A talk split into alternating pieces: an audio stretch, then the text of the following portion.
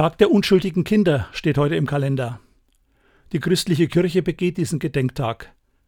Sie erinnert an den Kindermord des Tyrannen Herodes.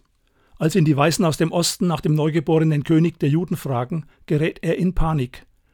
Herodes fürchtet um seinen Thron.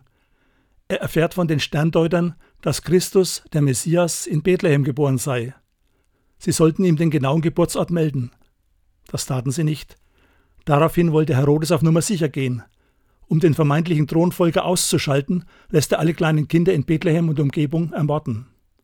Maria und Josef müssen mit dem Jesuskind nach Ägypten fliehen. Eine grausame Geschichte. Leider wiederholt sich der Tag der unschuldigen Kindlein auch heute. Die heutigen Herodese, Machthaber unserer Tage, nehmen auch keine Rücksicht auf das Leben unschuldiger Kinder.